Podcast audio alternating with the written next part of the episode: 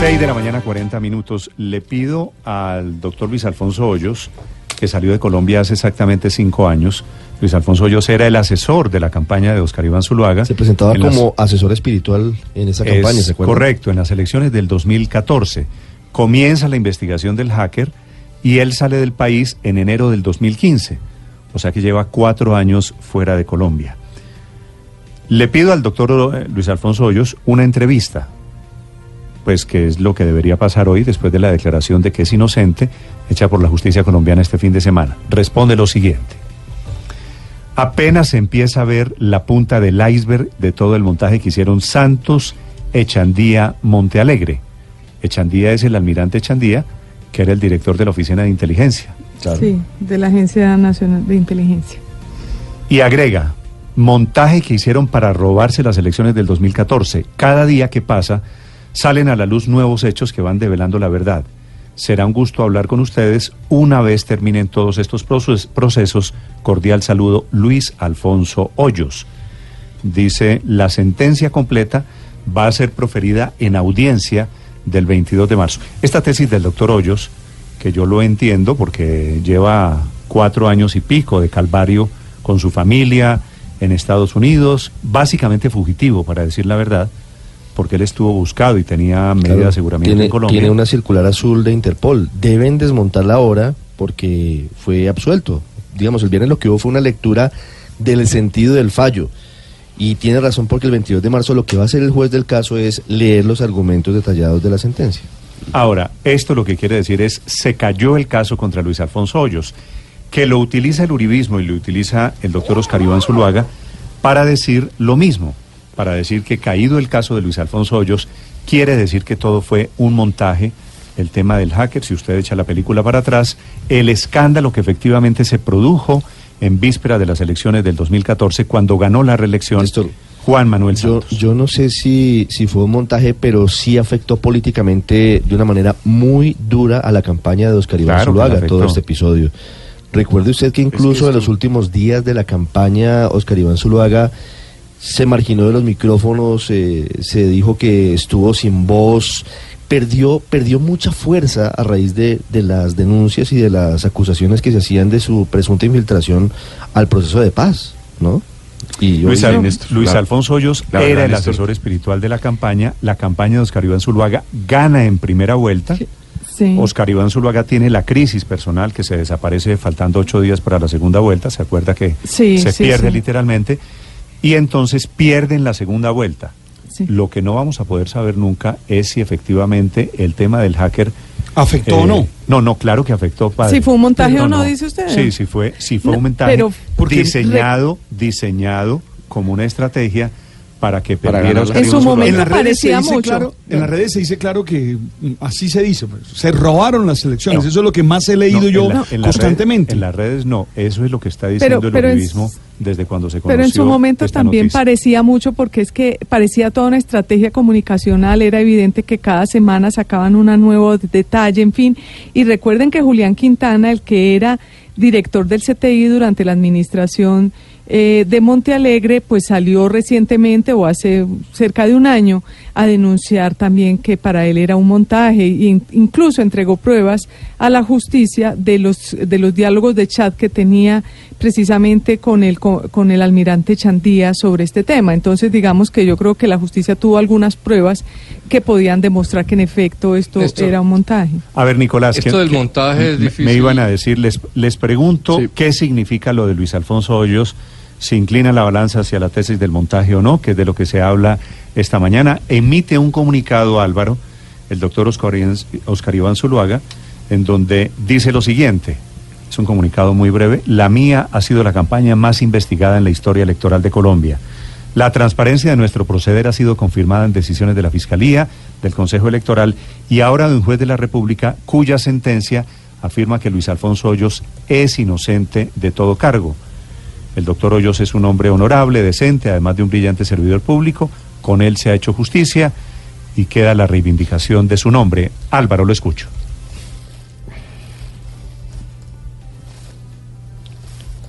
No. Nicolás. ¿Sabe, ¿Sabe qué me parece? Primero una referencia personal y, le soy franco y es que yo conocí a Luis Alfonso Hoyos hace muchos años.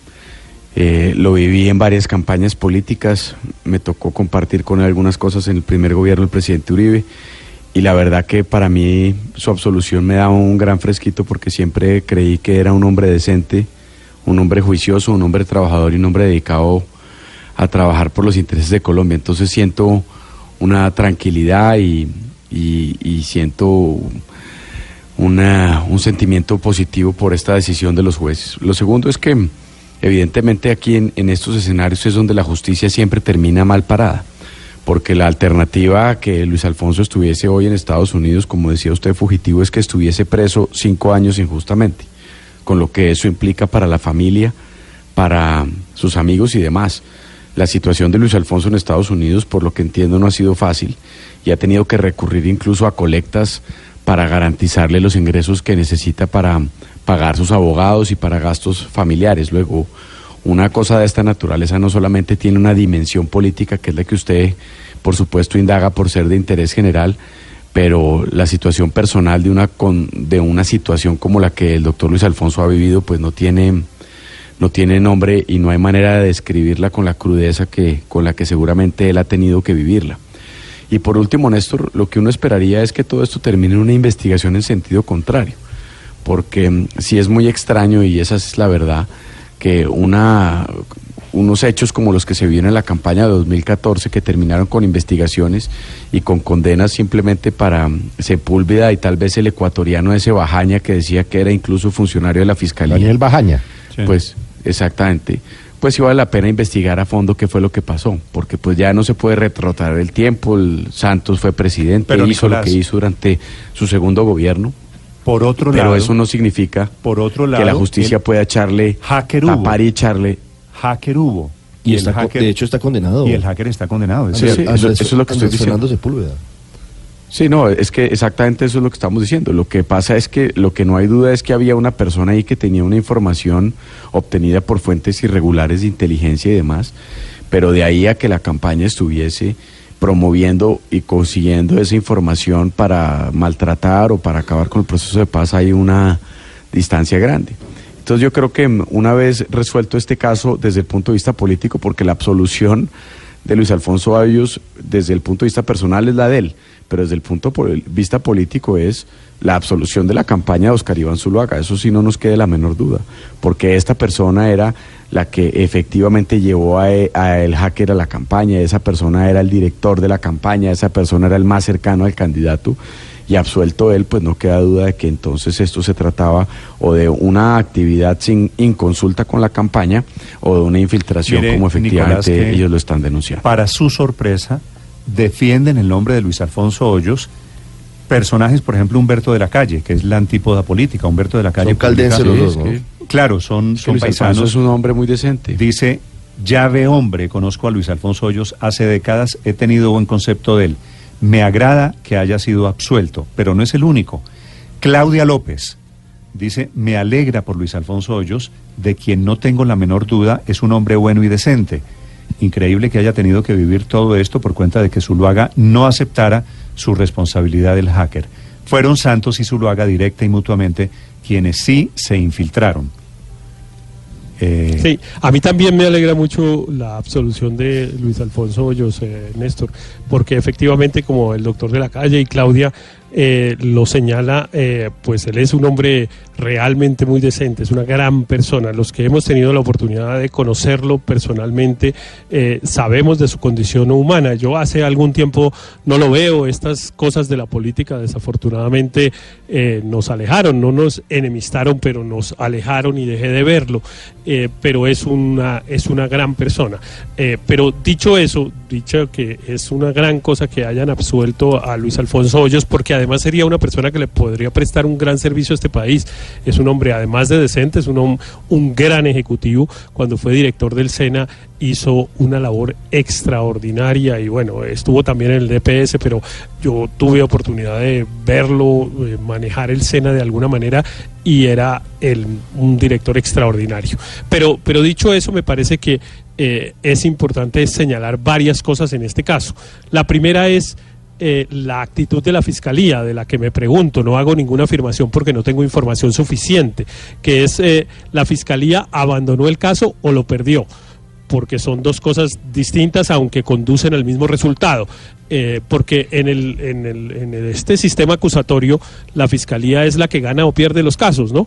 Entonces, si la pues fiscalía llevó a un juicio la fiscalía, a Luis Alfonso Hoyos... Lo poquito que sabemos, Héctor, es que el juez el juez, leyendo la primera parte, anticipando la sentencia, dice que la fiscalía no pudo probar las acusaciones contra el doctor Hoyos.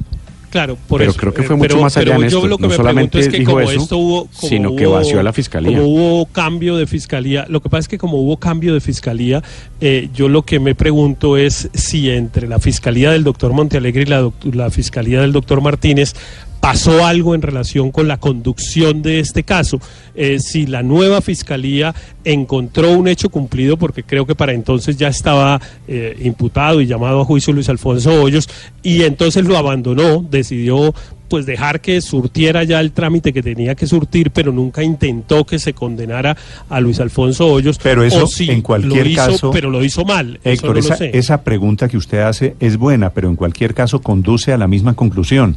Y es que la fiscalía, la primera, la de Eduardo Montealegre, que es la que hace la acusación contra, contra el hacker y contra el doctor Hoyos, que la fiscalía tuvo unas motivaciones diferentes, porque los delitos de los que se lo acusaba eran muy graves pero concierto para delinquir, no porque puede ser, pero no porque puede ser que la que el doctor Martínez, que la fiscalía actual hubiera seguido con la misma tesis de Montealegre intentando hacer condenar a Hoyos y lo digo precisamente por eso, porque eh, claramente el Centro Democrático y el expresidente Uribe se indican de primera mano de un montaje y lo hicieron desde el primer día al doctor Eduardo Montealegre. Entonces, pero, pero esa, pregunto si la fiscalía actual comparte usted no puede, comparte esa afirmación. pero usted no eh, puede, usted no puede engavetar pruebas que ya presentó, Héctor. Es decir, el caso arrancó con la fiscalía anterior y la fiscalía anterior, en época en que sucedieron los hechos, aportó las pruebas y presionó, decir, o presentó los cargos para que efectivamente se diera la orden de captura a Luis Alfonso Hoyos, presentó las pruebas para que eso fuera suficiente y montó el caso. Usted no puede deshacer lo hecho desde esa perspectiva. Luego, ¿qué queríamos que sucediera? ¿Que aparecieran pruebas pasado mañana de lo que sucedió hace cuatro años? Evidentemente no. Luego, esa interpretación es válida para el debate político, pero desde el punto de vista judicial es muy difícil eh, interpretar que el fiscal del caso deshizo lo que había hecho ya antes para sostener las acusaciones y los casos que pero no, Nicolás, la, la, fiscalía sigue buscando pruebas y lleva incluso pruebas nuevas a los juicios. Eh, cuando la fiscalía no necesariamente tiene que develar todas las pruebas antes del antes del juicio. pero, pero bueno, ese me parece que es un tema y me parece que es una buena es una buena pregunta eh, de saber cuál fue la actitud de la actual fiscalía, eh, si cambió en relación con la anterior o no. Casi que solo por curiosidad, por saber incluso si la acusación de conspiración del eh, Centro Democrático en contra de Montealegre también se puede predicar de Martínez o si por el contrario el fiscal Martínez comparte la acusación de su antecesor. Esa me parece, me parece que es un tema. Hay otro tema que yo creo que sí está suficientemente probado y que quizá no constituye un delito y es que el doctor Zuluaga y el doctor Hoyos intentaron buscar eh, información que se obtenía por medios ilegales para desprestigiar el proceso de paz, eso no hay duda, pero eso me parece que, que si no es delictivo, como evidentemente lo acaba de decir un juez, eh, pues eh, forma parte de la política. Claro que ellos no estaban de acuerdo con el proceso de paz y hacían todo lo que estuviera a su alcance con el límite de la ley para que el proceso fracasara. Hmm. Y entonces creyeron que ese señor les iba a entregar una información en la que lograban probar que Santos le estaba entregando el país a las FARC y por esa vía desprestigiar o acabar el proceso de pero paz. Esa era una, pero, pero, pero Héctor, eso es cierto, pero esa era una interpretación política legítima.